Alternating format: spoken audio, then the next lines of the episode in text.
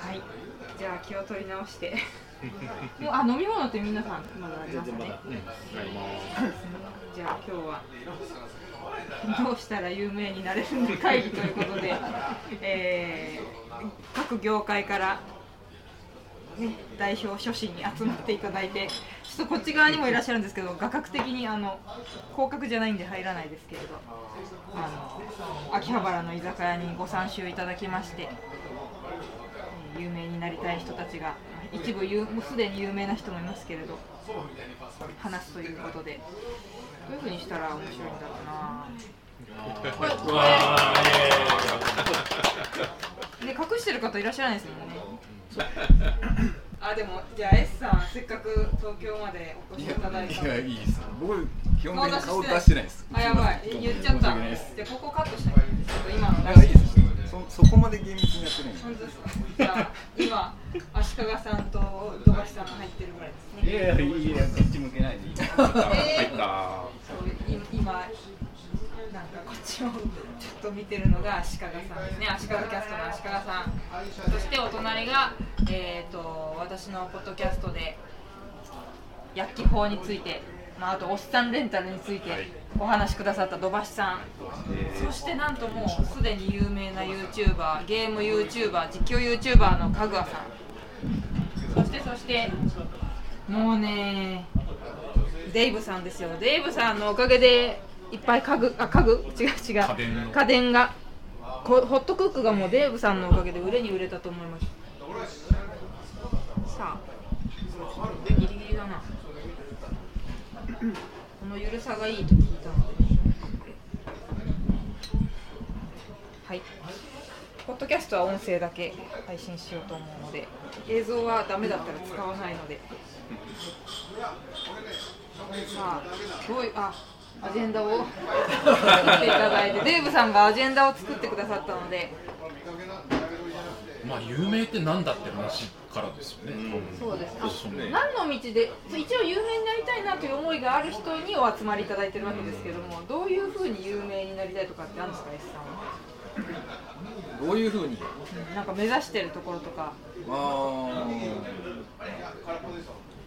んまり考えてなかった。いやなんなんというかこう別に大したことは言ってないんだけどなんか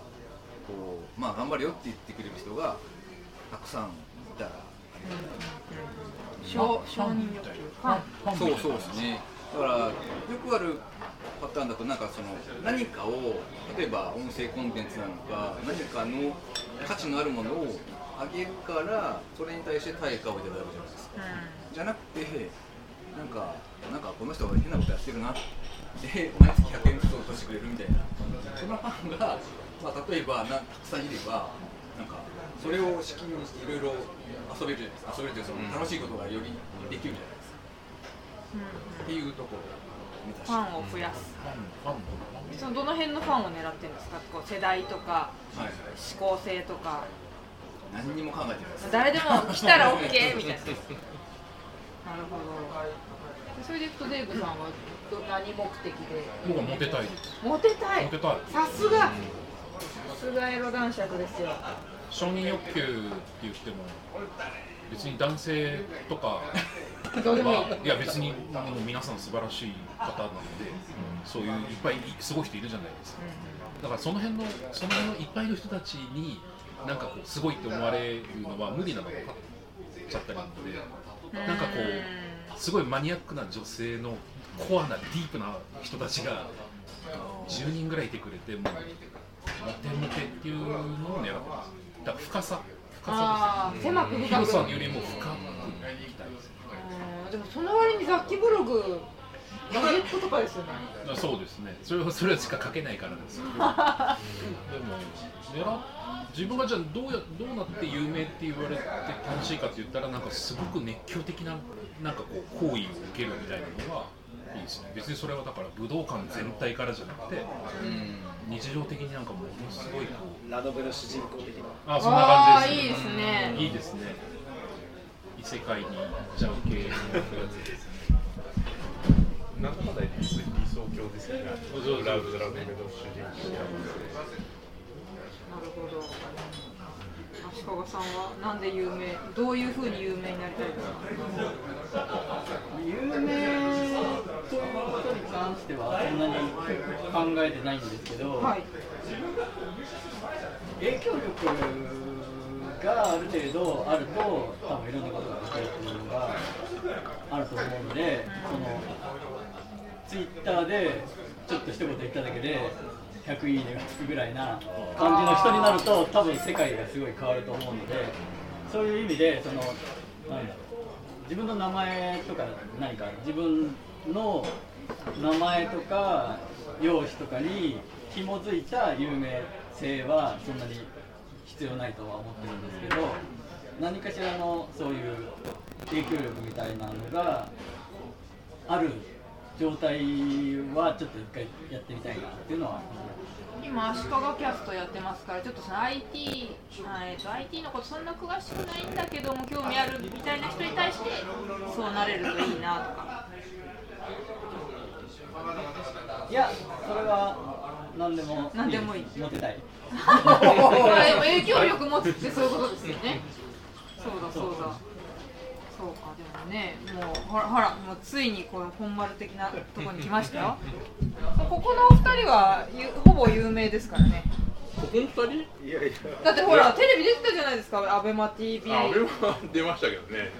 某有名声優と出てたじゃないですか羨ましい。出ましたね。僕あのデーブさんのあのアジェンダを見て思ったんですけど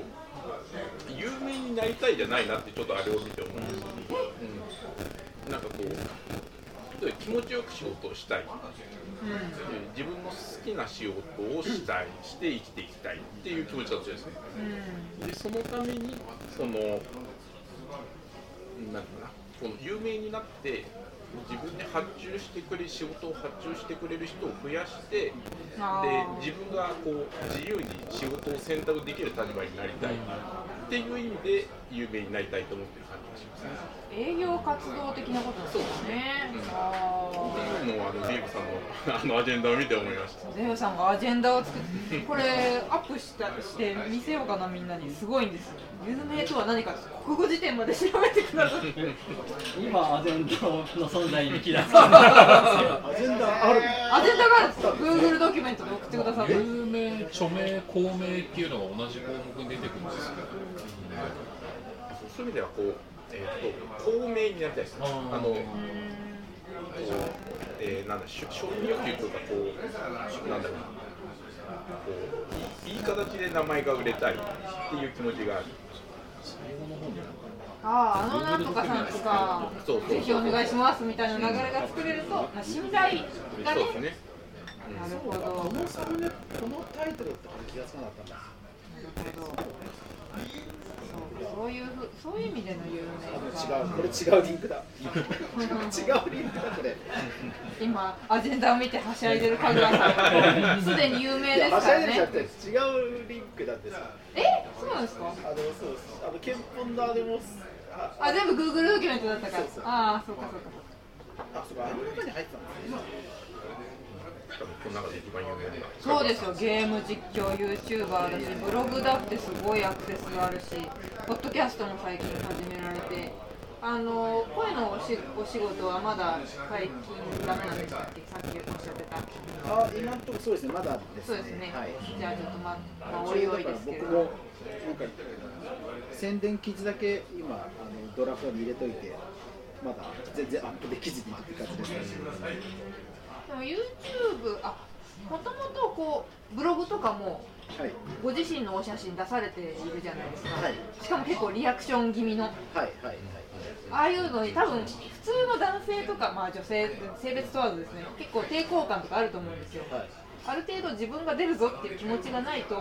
覚悟決まらないと思うんですけどあれはもともとああいうのお得意なんですか？あいやそれよりは、えー、とやっぱりキャッチとして顔を出すべきだっていう意味ですね。やっぱりアイキャッチとして顔があった方が閲覧率が高いというか。まあやっぱり覚えてもらう可能性が高いだろうなっていう。逆にああとブログ、まあ、レビューとかも書いてるのでやっぱり顔が出ないとあの使ってる感が伝わらないだろうなっていうところですね。商品レビューとか。あの特にあの、ね、やっぱりもういろんなレビュアーの方いらっしゃいますから、えー、と父親、子供がいる、えー自宅、えーなんかいろんなこうクラスターがあってそこに刺さるような感じの、えー、と見せ方でいろいろ毎回こうリアクションとかも考えて必ず顔写真は入れてで例えばお父ちゃんが見たらお父ちゃんに刺さるようなこう使い方をしてる時の写真とか。そういうので一応は出すようにはしてますので。なるほどただただあの、うん、あの僕の今まで言ったかつて言ったその業界の方とかに比べると影響力は全然ないですね。あの PV があっても、えー Google の公式の、えーコミュニティである程度、えーレベルが上位にいたとしても全く影響ないですね。うんそれまでやっぱり別物だなっていうのは当時思いました。ね。えそれは影響力ある人って例えばどういう人ですか？あーまあ、えー、とマーケティングで言うとあの多分小川さんとかあと SEO で言うと鈴木さんとか辻さんとかっていう有名な方がいるんですねやっぱりね、あの単に目目立つだけじゃダメなんですよね。中身が伴ってるっていうことですか？だって中身はあるじゃないですか。だだからだからおかしいじゃないですかやそこで探すのはいやあの多分ね伝わっちゃうんでしょうね。あの僕ね意外とドライなので多分その辺が伝わっちゃうんだと思いますね、あ情熱ってことですね。まあ、情熱というか正義感というか。正義感。やっぱり世の中抑止用的なやっぱり何かっていう。でもお母さんほどもあれですね、うんまあ、やっぱりなんかね、うん、足りないものがあるんですよ。あーなんかその差があんま分からない。うん、それはもうやっぱり業界で何十何年やってきて思いましたね絶対越えられない壁があるっていうのはカリスマ性ともまた違うんですけど、でもカリスマ性近い僕もあの小川さん、辻さんとか鈴木さんとかもちろんあのちょっとデジタルマーケティング系なんで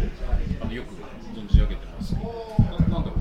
そういう意味で言うと確かに影響力とか人を動かす力とかそういうのは結構ありますなんかあ圧があるというか。へだから僕なんかはいくら有名でもセミナーには呼ばれないんですよ。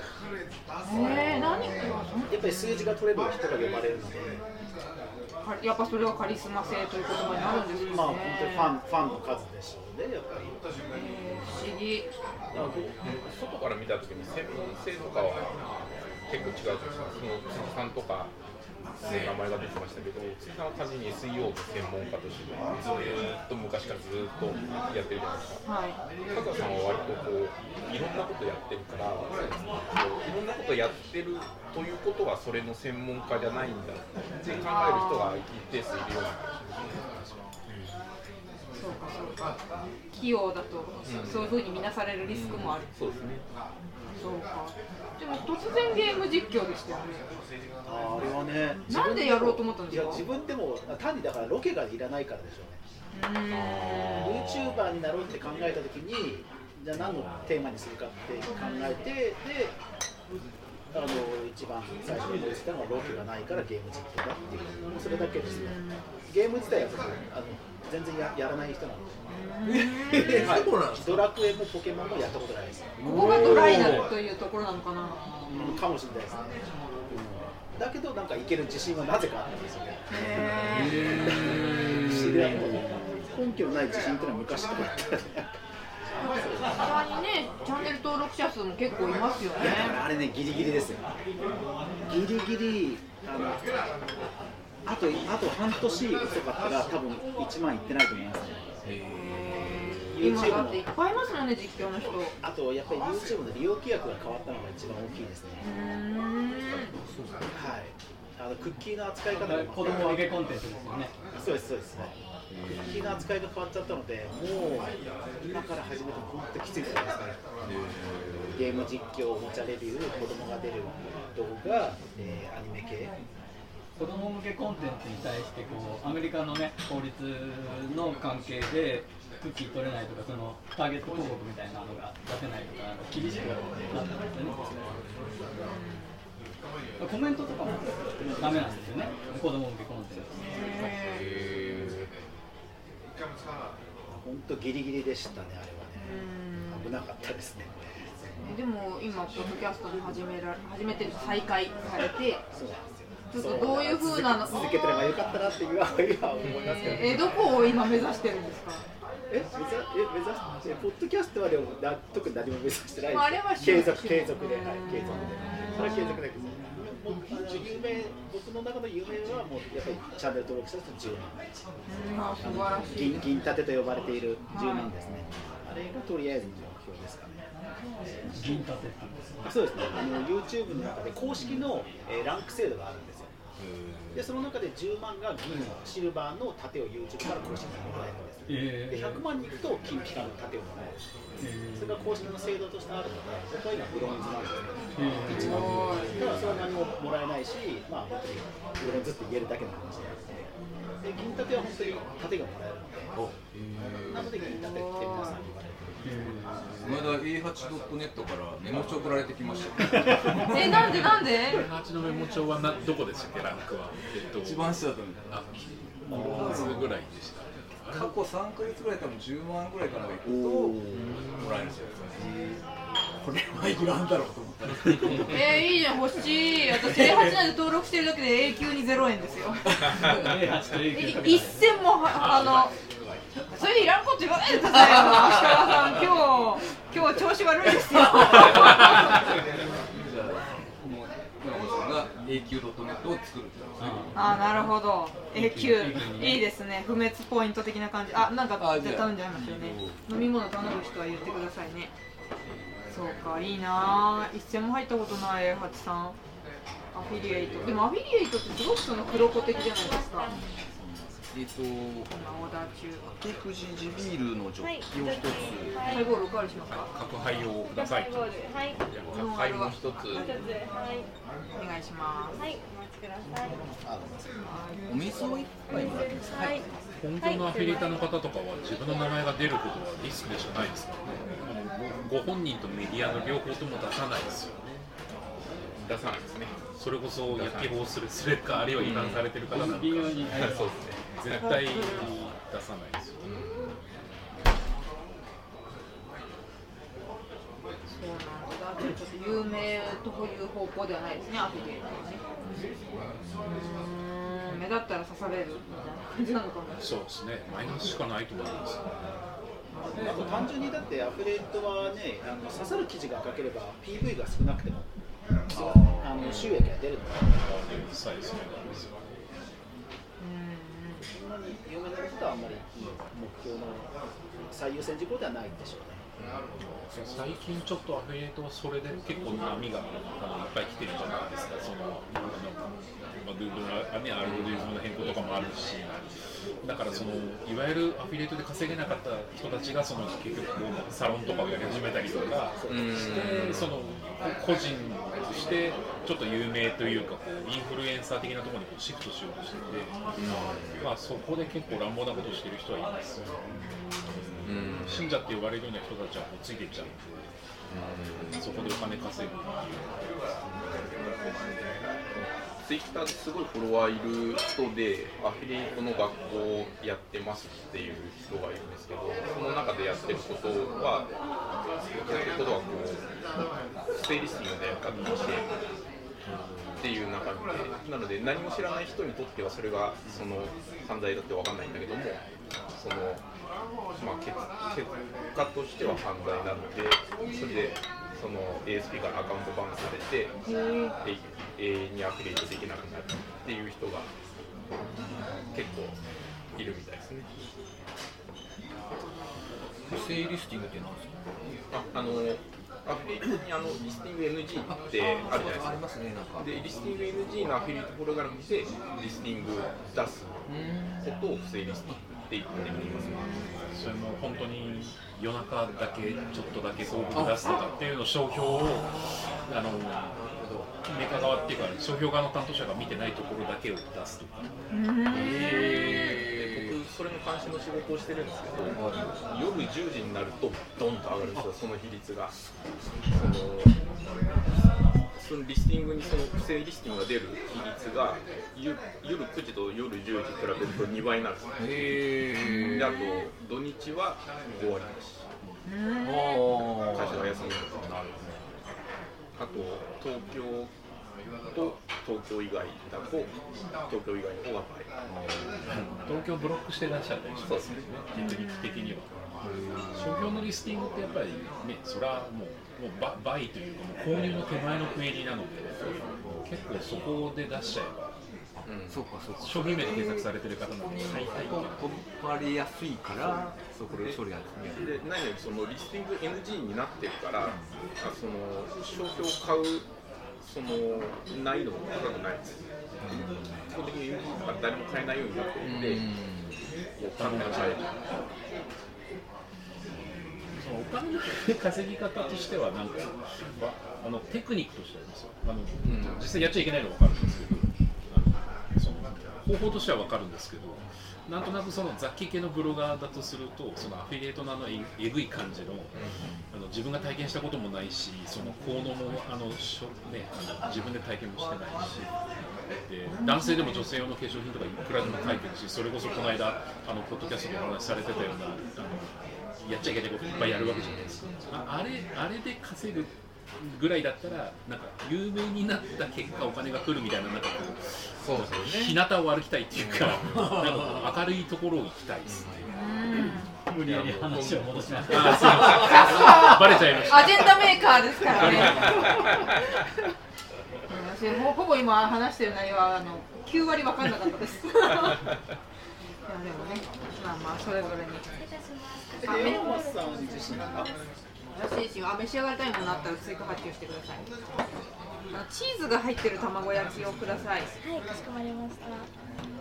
空になってるグラス等々あれば回収します。はい。これもごちそうさまですドリンク。ドリンクのやつってなんか別でありませんでしたあそうですね。ごめんなさい。あじゃあ後でオーダーいいですか？すいませんあエスさんなんか召し上がりたいもの。ちょっとつまみたいレベルのものでも。あじゃあなんかなんでも。ラーメンサラダっていうのがなぜか入った瞬間からラーメンサラダなないないないんだと思うんですよサラダとか見たんですけどないんですよなかったですよね。ラーメンサラダ食べたい。あそばとかありますからあの全然独り占めでもいいですよ。あああそう言われる近い近いんすそうか。なでもちょっとマヨあでもマヨネーズも入ってるそうか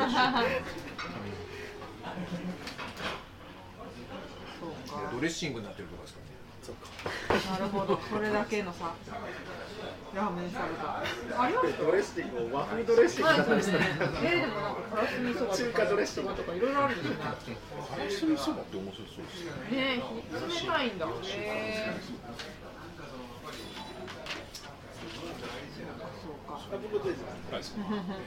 じゃあ次いらしたタイミングでお願いしましょうあてか。押さなきゃ来ない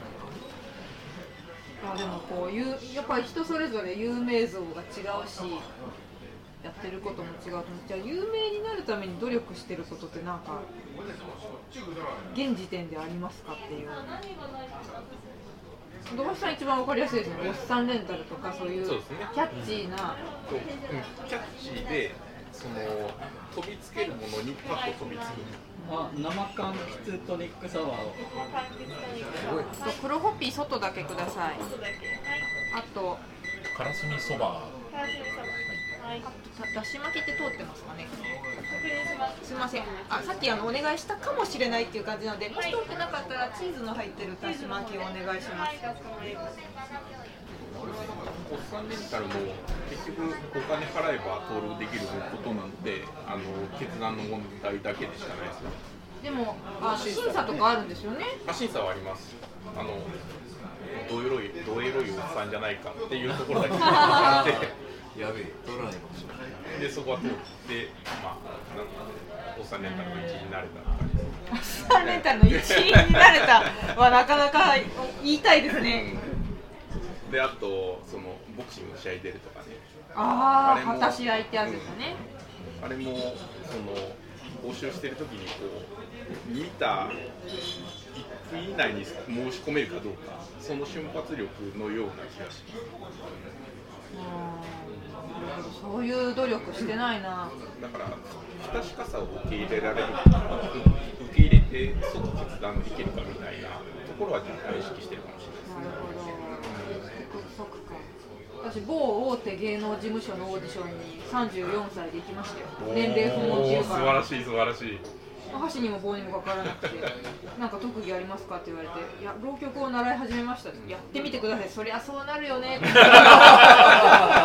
まだ習って1ヶ月とかだから分かんないんですよ。もうもうあの創作ですよね。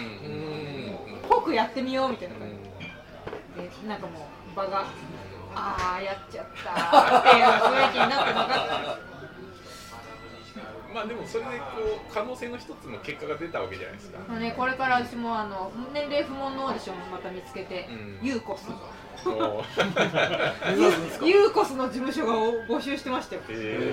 すがに SNS 割とそんなどうでもいいからちょっと厳しいかなと思うけど、まあねでも別に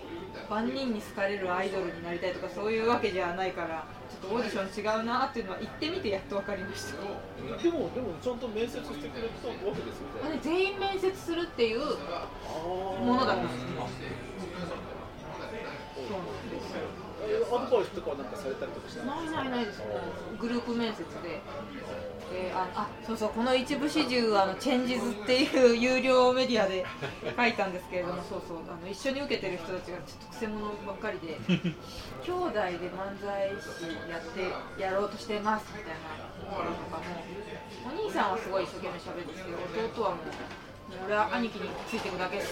か言わないんですよ 中川家の逆だ。そうなんですよ。そうなんですでネタももちろんそういう場でやるから笑い声ないと面白くないじゃないですか。彼らもまたああーっていう雰囲気の そうなんですよ。あとは声優になりたいって言ってる女性がもう一生懸命なんでしょうけどずっと手が震えちゃってるのとか見てるとこっちの手が震えるみたいな。こちらですね。はいあと黒ホッピーのおばさんもおっしゃったしありがとうございます何かのチャンスがあった時にやるかやらないかみたいなことを。多分有名になりたいと思ってればなんかもうつかみにはいきますそうですね。その時の瞬発力がいるのかなって気がしますいわゆるあの幸運の女神は前髪しかないみたいなあそうだそうだ。俺なんか全然30年ぐらい前の話ですけど編集者やってた時に144キロあってで香港であのデパートのこけら落としになんか日本から相撲レスラーを呼びたいんだけど、うん。あの本物の相撲のレスラーは呼べないから、うんうん。なんか知り合いで太った人いないって言われた時に知り合いの方が僕を紹介してくれたんですけど、これ香港行けて、まあ、その相撲レスラーの格好をしなきゃいけないんだけど、だから回しっす、うん。でこうやってこう子供と相撲を取って最後に子供に投げられるまでがパッケージになってる営業なんですよ、それをやったおかげでその香港その方の紹介でそのいわゆる香港の電脳街で紹介レポートするような雑誌記事につながったみたいな。のがへえ。まあ普通裸になって人前でそれこそすなんか回しを褒めるのも初めてだけど、まあ、やってみようかなと思ってそれを掴むっていうのはなんかのきっかけみたいになるんで、だからその辺のこう有名になりたいと思ってるそこそこへのこうなんかスピードが速いっていうのがあるかもしれないです失礼します。チヂミ卵焼きお待たせしました。チャンスがあったら掴みたいみたいなんですよ、そういうご経験ないんですよなななんかなんか困ったり戸惑ったりやるかやらないかみたいなそう選択。僕今回この東京に来るきっかけになったのがなんか、まあ、今エンジニアをやってるんですけどその今年50になるんですよで50代のあのエンジニアのそのまあキャリアのなんかこうお話というかその何人か著名な人がこう話をするのプラス LT 枠って言ってちょっと短いプレゼンをする枠が3つぐらいあってでそこであの、まあ、僕今フルリモートで自宅で作業しながらでも名古屋っていう土地で東京から仕事もらってやっているっていう状況なので、まあ、何かしら参考になればと思って自分でそのそれに至るまでの道筋というかそれを喋ろうと思って思ってっていうかあそう後付けでそれを考えたんですけどその枠が3つありますってそのイベントを知った時にちょっと悩悩んでと名古屋から東京まで行かないといけないしで宿泊とかもあるんですよ。で名古屋だったら多分すぐ行くんですけどでも悩んだ時に一応申し込みをして LT じゃあ OK あなたやってくださいって言われたのでもしあの準備して、えー東京に行く行きに合わせていろいろ予定を組んだらイベントがなくなったっていう。コロナでね。それがそのそのうちでした、はい今日ですよね。そうなんですよ。まあでも LT やるっていうのはいいですよね。まあそうですね。やっぱりそんなにでかい負荷もなくこううん名前が売れるっていうところが。LT つながりです LT つながりあそうそう。ブロガーズフェスティバルで土橋さんとデーブさんはね登壇されてるなんなんならチャンピオンですからね私も一応応募したんですよ。そしたら網だくじで外れました。東京マラソンと一緒で全員が走れるわけじゃない。だから応募しないと始まらないです。グローバーズフェスティバル。ういうものなんですか今は不定期開催ですけど年に1回200人規模でブロガーがバーッと集まるイベントなんですけれど LT 大会っていうのが毎回恒例で。やっぱ顔がね覚えてもらえますよねそれこそなんでもないブロガーだけど LT がありますって希望したらチェックしてください応募して網だくじで決まりますって書いてあったやつに応募したからあの場で LT をしてってでおばさんとも知り合いになったしなおさってかそれで言えば山間さんが喋ってるそのポッドキャストでブロフェスの話を喋ってるのを聞いてですからそのブロフェブロフェスフェスティバルって検索した時に出てきてくる。ねえありがとうございます。そうさスタッフなんで告知しなきゃいけなかったんで よかったです。素晴らしい人に来ていただけて。そうチャンスの前髪をつかむ感じあとはやっぱ継続ですよね。だってどこでどういうタイミングがあるかわからないから YouTube だって継続的にあれどのぐらいの頻度でアップされてたんですか？今はあ今は週3に落ち着いてます。いやあのやっぱりやるなら毎日なんですけど、うん。僕の動画に関しては、えっと、何かを作って、えー何かを作るっていう動画なので、うんなんか毎日なんかひたすらゲームをプレイして消費するものじゃないので、やっぱりちょっと2日はかかっちゃうんですよ。ね。全部何を何曜日に更新みたいなのを発表してるじゃないですか、はい。あれってやっぱりややった方がいいんですか？なんか何何曜日にあーっていうかそのそれはもうかまあ、単純に僕基準なんですけど、ポッドキャストをはじあの皆さんに聞き始めたときに、なんか固定してた方がやっぱりね、聞きやすいっていうのに気づいて、やっぱりそこからですね、それが週1であっても毎週何曜日って決まってた方が時間も決まってた方がやっぱり時間も。時間ですよね、時間まではなかなか難安しい心感があるなっていうのは、やっぱり、うんリスナーになって分かったので、最近ようやくそれが確定してますね。へーそうか増川さんもいろんなこうあれでもイラストとかは有名になろうとして始めたことではないですよね。まあ僕がやってるいわゆる情報発信みたいなものって全部あの何かしらの手段でしかないんでそこが目的ではないんでそのイラスト描いてるとかももともとはそのアイドルの人とかににに認識してもらいたいとかそういう発想なんで何か自分が有名になるためにやってるっていうのとはちょっと違いますね。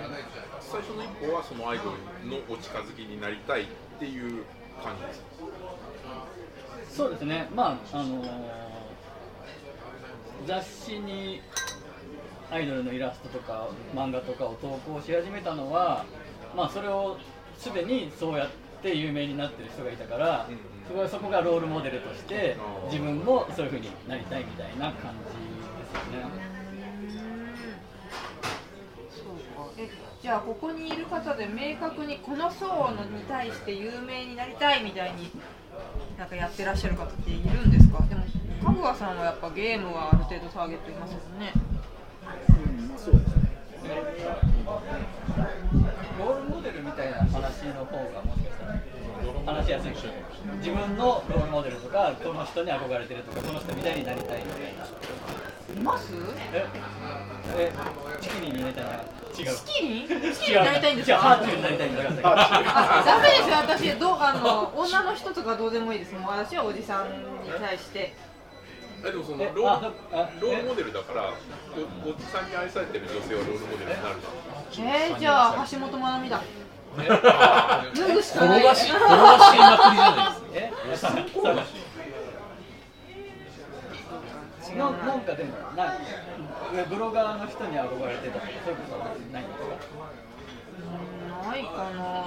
もともとこうさくらももこさんみたいな。文が書きたいな。と思ってブログ書き始めててやっぱブロガーでこういう人にな。りたいっていうのはちょっとあんまないのかもしれな。い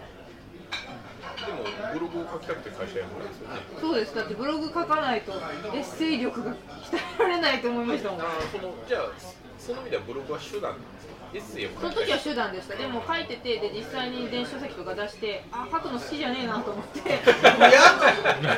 全然やめましたじゃあそこから有名になりたいが自分の欲求だったんだっていううんそうそうですそうです。あーなるほど。有名になりたいけどアイドル路線ではないのは分かる。面白がられたいというのもある。さくらももこの文面白いからあこれかと思ったんですよね小学生の時にまあ一応じゃあ桜桃とそう一日だけお笑い芸人になろうとしたこともありますけどね。一日だけ思ってラーメンズが好きでその時。教材用片桐っていうネタに感銘を受けて全部ノートに手書きで書き起こしをして これを手本に何か一個作ろうと思ってで何一つ思いつかなくてああお笑い芸人無理だなと。思って難しいそうなんですよねラーメンズ。モテるかでもラーメンズを好きな女の人はおっさんにモテますねでも面倒くさそうですよね。それは思う。面倒くさそう。いやでもいやでもうーんバナナマンとかが好きですよ。可愛い感じが。いやラーメンズの方がいいっすよ。おっさんを狙うんだったらラーメンズがいい。メンズが好きな女性を。そうかシティボーイズとラーメンズが好き。でもうバッチリですさんっぽいあの大竹誠ファンですからね。あそうだそうですよ大竹さん。フボーイズァンはもうライブ。えだって我々世代はもうシティボーイズがお笑いスター誕生みたいなのお笑いスターってあのだっけ？なんかでで出てたぐらいから知ってますよね。あのなんか大竹誠が料理を作るネタとかこうなんか野菜をガガガってやって最後パフェみたいなのができるとか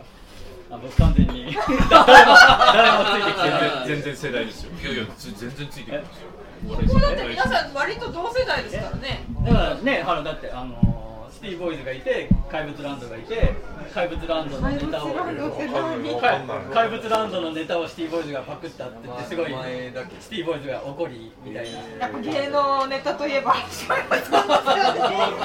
らオンビーロングとか言われるよりは小柳トムって言われた方がいいぐらい小柳トム。小柳トムが好き。警察コントですよね。そうわからない。これは勉強します。僕僕もちょっと今分かんなかった小小柳とかで調べればい50い歳とおっしゃる僕も50なんですおーあれおいくつですかちょっとお若いです70年あれそれじゃ一緒にあちょっと僕今42です77年生まれ我々はやっぱわかんないですよね僕あのこう言った時はピーって音が入れて。いいじゃんもうわ足利さん年齢は年齢不詳で年齢不詳なんです永遠のああいや全然まあだから同世代ですね ここに誰もあの20代はいないですね。土曜日とかに小学校から帰ってくるあの半ちゃんで小学校から帰ってくる、女の60分とかやってるようなそういう感じでしたね。69年生まれで。うーん。竹城とか全然有名どこか行っちゃった。この話楽しいですね。懐かしい話。えでも笑いスター誕生も有名になるためのきっかけの番組ですからね。もうでもああいうなんかオーディションっぽい番組って朝やん以降あないかも。相乗りとかああいうのもオーディションやってるんでしょうけど裏でやってますもんねあの。あとちょっとテレビ的な話で言うと笑っていいと思って一うん般の人が有名になれる一つの窓口になってる番組ですよね。なんかほら要潤太そっくりさんとかね。あのそうそっくりさんだったり結構後の方はほら似顔絵をね似顔絵のなんかコンテスト的なこととかやってたりとかなんかあだってほらその日に朝集まってオーディションしますみたいなことをね告知してやってたから一般あの番組って結構一般の人がちょっとこうねスターにあのスターじゃないな今回のテーマ有名になれるきっかけみたいなも確かに。のでだからその多分ネットで検索とかすると似顔絵描いてる人とかは「笑っていいともなんとかチャンピオン」とかそういうのを売りにしてる人ってすごいいるからそういう一つの売りにする、ね、その人のあのテレビチャンピオンとかそういうことですもんね。なんか一芸秀でててそういう番組ないしもう必要ないんでしょうね YouTube とかねありますから。でつまりテテレビってメディアじゃなくてもあそこに乗っからなくてももっとものすごい人が別にその辺にいることが分かってきちゃったようなんか今大食いの YouTuber 化も進んでますよね。ああそうですすね。今前はテレビチャンピオンとかで大食いでやってたのが今 YouTuber の大食いの人とかがすごい出てて毎日何人も大食いしてますよなんかダイエットしてる女性とかが見たりするらしくて、それを見てこう気持ちがいいというか逆な自分は食べないけど人が食べてる姿を見るとかどういう需要があるかわかんないね。本当ですよね。いやだからあのポッドキャストで言ってた焼肉食べてるだけのおっさん動画が人気があるとかどこに本当需要があるか今わからないから、ね、だってヒロシだってキャンプ一人でしてるの撮ったら有名になるわけですよねまた。だからそこは多分なんか追いかけていかない方がいいんじゃないですかね。追いかけ、えーと。あだからこれこれが流行ってる。じゃあ大食い流行ってる大食いしよう。あなんかキャンプ流行ってるキャンプしようじゃなくてじゃあ秋元康が言ってたブレイクする人っていうのは壊れた時計だと。その時間をずっと指してるけど世の中がその時間にぴったりあった時にブレイクするみたいな。あだからその今何が流行ってるからこっちだこっちだっていかなくて自分のすごくマイナーマイナーなことであったりニッチなことを続けてたらたまたま世の中の針がそこに合う時があるとブレイクするみたいなこと。永遠に合わない気がする。ー 何で合わせていきましょう逃げてっかちゃうあのあれですよね。パラサイト映画のパラサイトのオスカーの受賞の時に、あのポンジョノがそのマーティン・スコセッシの最も詩的なことが最もクリエイティブみたいな。だから自分の本当のここのことだけずっとやっていればでもそれが世界に通用するみたいなのがあるしなんかあの人もなんかいつも通りにやっただけなのにみたいなことをね言ってますよね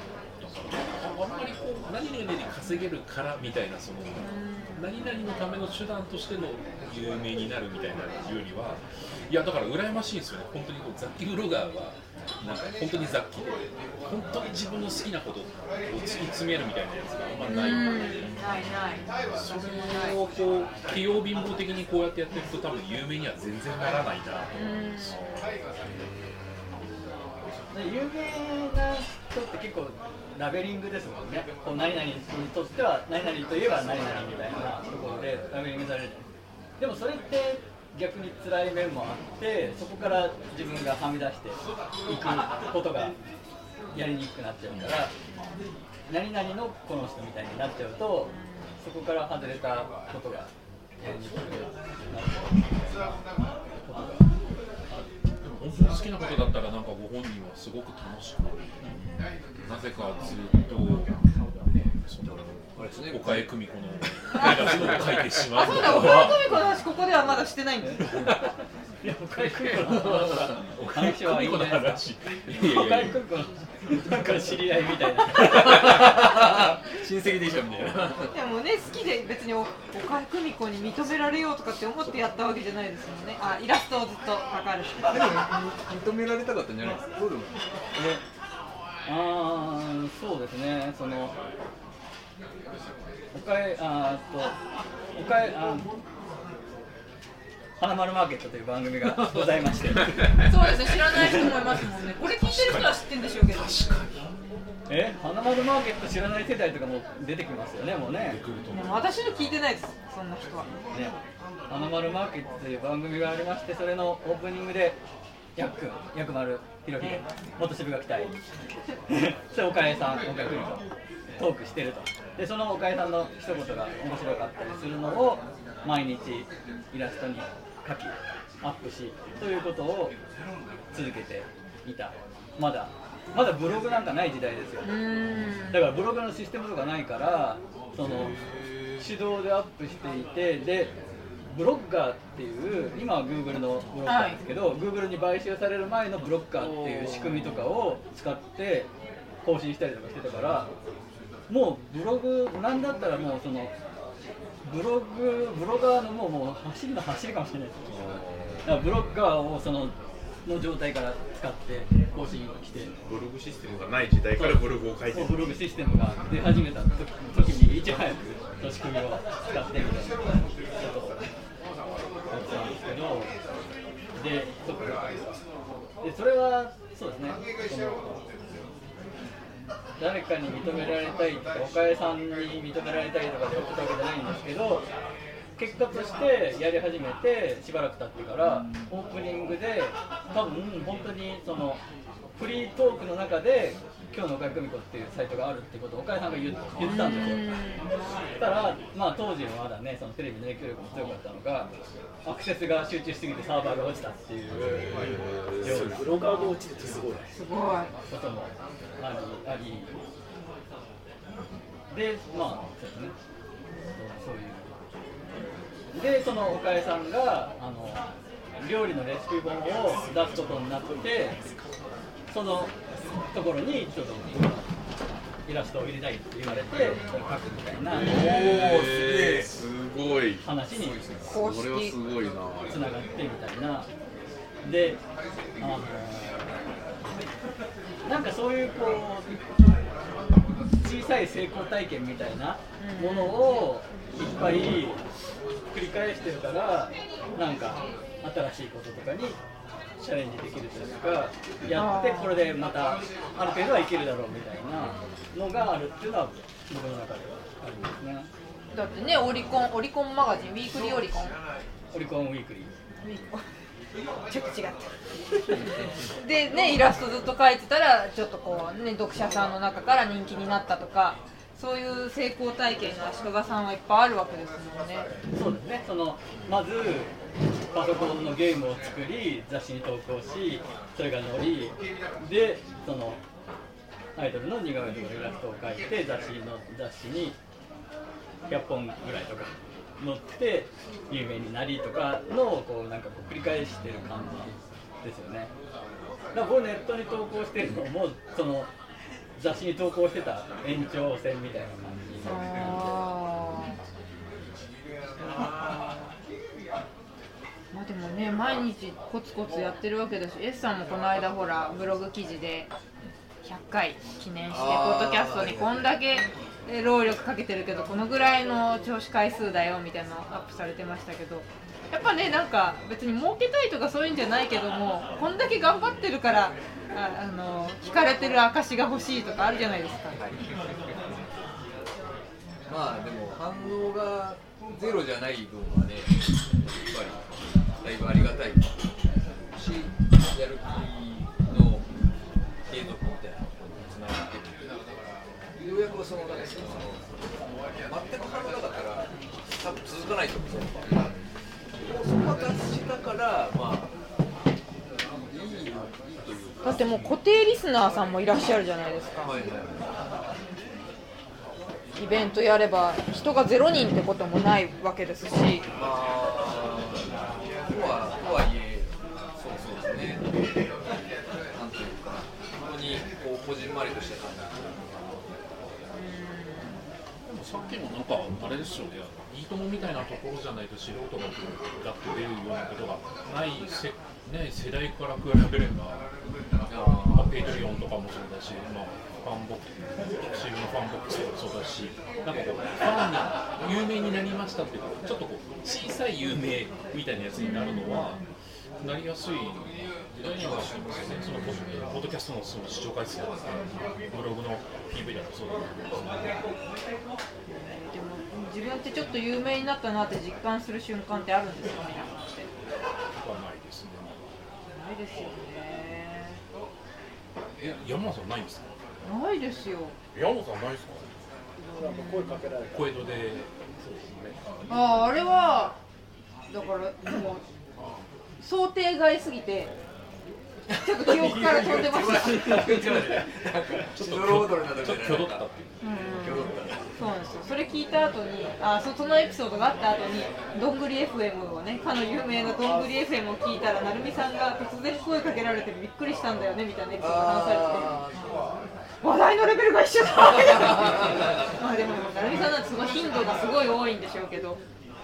いやいや声をかけられるってことは顔出しがちょっと条件にはなりますよね。あ、だってそうだ、香川さんなんてね。あでも僕の場合はあのアイコンの方ですね。アイコン見せると、ああー。キャラクターそれはそれは確かにそうですね。かそうか。まあそこまで YouTube の中でそこまで動い動いてない。自分自分が動いてないからね。えでもほらブログではやっぱり大人の読者さんはね、ブログの記事、ブログの記事を書いてるのはマーケティングのので、マーケティングイベントの時に、あの名称を見せて、アイコン見ると、あで、多分ツイッターとかもそのアイコンやってて、やっぱりね、人は認識してなくても、この発言をしたこのキャラだっていうのは紐づくんじゃないうですかね。やっぱ営業になりますよね有名だとね分で書いたんですよね。いらっしゃいます著作権的にやる自由ってとんでもない。どういう目にあったら有名と俺も有名になったなと実どう思えるんだろでも有名になる多分メリットって有名な人とお近づきになりやすくなるっていうことだと思うんですよね。そういうのもあります名前言ったら奥に通してもらいたくてうあいいあいなやあのそうまあまあそういうのもそうですけど自分の知ってる有名人自慢って えー、えー、なんかそのそれは足利さんありそうだなすでに。え？あーあーあーっていうかあのあれ携帯電話の電話帳にシシドルミの電話番号が入ってるえシシドリョウシシドルミシシドレミ知らない。どうしましょう。泉さんって何の人でしたっけでもともともとアイドルで、あのお邪魔女ドレミの音符ちゃんの声優としてはい。すごい。じゃない。ですか有名有名ですあとあの全然余談なんですけどこうま松岡秀明っていうアーティストがすごく好きで昔から。でその松岡秀明があの自分の僕のサイトを見てくれててファンだファンだって言ってくれたってえー、話したその嬉しそうな顔。それをドヤ顔と言うんですよ。いいいなあ言いたいですそういう話。有名だからお知り合いになったっていう文脈のお知り合いなんですかそのそそれともそのなんかどどういうあれなんですかあーままずシドルミの話はこれ話しても全然話として面白い話じゃないんですが僕の知り合いの人があのその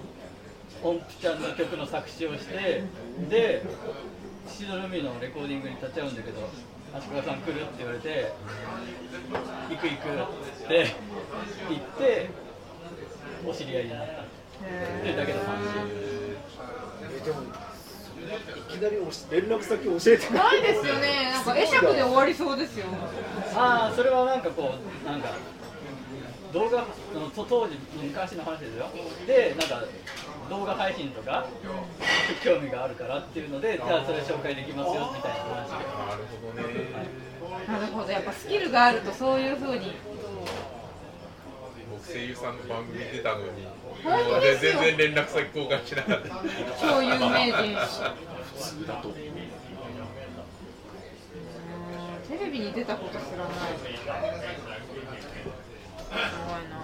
でもあれですよあの WBS に僕特集で出たことあるんですけど一切反応なかったですちゃんと特集のコーナーですよ。あのたトレトレタマとか、あのあれじゃなくて本当に特集コーナーでちゃんとインタビューも出てテロップも出てで一切アクセスなし。それっていつのことですか？えっ、とごえっ、と2017年の5月とか何で出たんですかバインっていうミニ動画のツールですね。でまあ、ゴールデンウィークで他に企画がなかったからか分かんないですけど、まあ、当時としては大喜びしたんですけど、この内容で WBS でもこんなにかあの滑るんだと思って、番組で滑ってわけじゃなくて、アクセスがね、アクセスがえでであごめんなさいえ知り合いの人から見たよみたいなリアクションがそしたら、そしたらありました。ビジネス的な問い合わせはあ、そうです。なかったなかったですね。だからそのツールのねツールのパワーがなかったんでしょうね。まあ実際 Vine がねもうなくなっちゃそうですよね。また復活しましたよね。最近えそうなんです Vine、Vine を作った人が新しくなんとかっていう最近始めました。へやってる時はすごい楽しかったんですよ。普通にミニ動画出して、で海外の人に繋がって、であの海外のキッズに向けてプレゼント企画とかして、ほらあのお前が送ったポケモンのこのキーホルダー息子が喜んでるぜみたいなメッセージが来たりとか。今ねバイトっていう B B BYTE っていうバイトっていうサービスであごめんなさい。バインを作った人が新しくバイトサービスをミニ動画で、あーで TikTok ミニミニ動ミニ動画です、はい、マイクダンスっぽい、なんか。TikTok を意識してい。る会社名ああ本当です。ね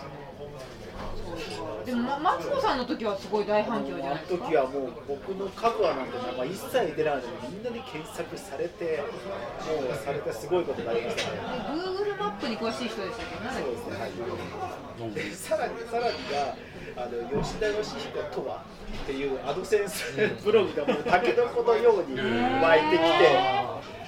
だからくやしょうがないから自分自身で自分のプロフィールページあえて作りました。へ結局検索で負けちゃうから。なんなんとかとは公式が彼女はいるの？年齢があったらそうですよね。そうです芸能系のやつありますねわかりませんでしたがみたいな。いかいかがでしたか？みたいな。いかがでしたか？いかがでしたでしょうかいいな悔しいけど自分で書きましたもんああそういうのありますね。そういう人にそういうの作られるんだったら自分で正しい情報を出すへえすごいなテレビか。取材なんてね夢のまた夢ですねでもそれもやっぱりそのブログの記事を見てスタッフの方から問い合わせがあったっていう意味では確かに何かを追っかけてたわけではないっていうのは間違いない。自分のこのやりたいことをずっとやり続けたそれは完全にその時はブログだけブログだろうはいそうですねで一応その Google マップの記事自体はあの小学校の先生が社会科の調べ学習で使う時に役立つように PDF のリンクしたりとか一応そういうなんかある程度たあの使う人を想定した内容であのかなり濃い記事は書いていたので当時から小学校あの先生からの問い合わせはあったページだったんですよで多分候補が何人かいてで僕普通に日曜の夜とかも呼び出してくるんですよ。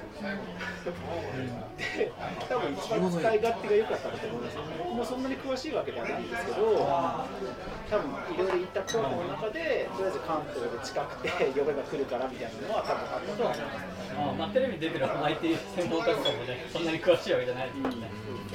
その知り合いの知り合いの人がすごいテレビに出てる人がいますけども、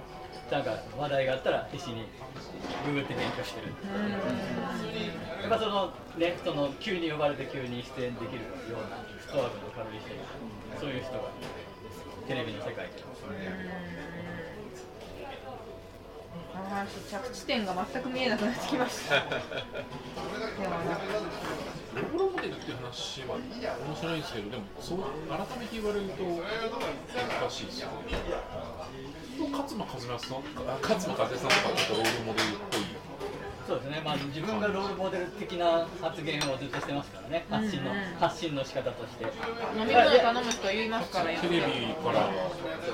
退いてというか、もう完全にテレビの人はやめて、大悟さんとかもそうですよ。あそうですよテレねビはやめます。自分で発信ができちゃうから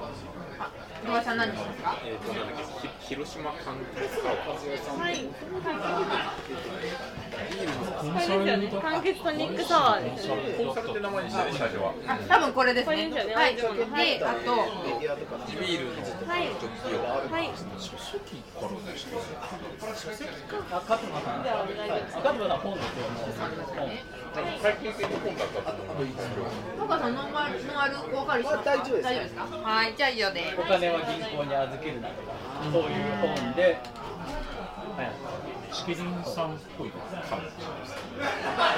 でそもそも勝間さんが有名人になるということっていう本を出してる。名著ですよ。そうなんですか？買ってララマーカーいっぱい引きました。よいろいろ有名になると大変だよって。あそういうビジネス本とかなんかのノウハウ本がむちゃくちゃ流行った時期。なんかね、ちょうどね、ちょうどそこなんとか力みたいな。ブームだったんですあよね。断る力とかねそうだけやめやってたんでしょうね同じタイミングでしょうんうん。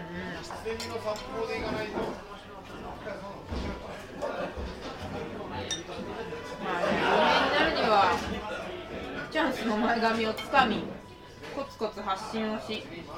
えー自分の時が来るまで自分は壊れた時計と認識し好きなことをやり続ける。で時は？いろいろなね浮気症になるかとか壊れた時はいいフレーズですね。まあ世界の秋元康が言ってるんですからね。そんな感じでなんかまあ頑張る気はないなっていうことがよく分かりました まあね私はこれからおっさん市場を狙っていきたいと思うんで、まあ、時が追いつくように。あでも追いつくと思うんですよそろそろ。みんなこう早期退職とかしますし。そういう時に話し相手になるっていうの。を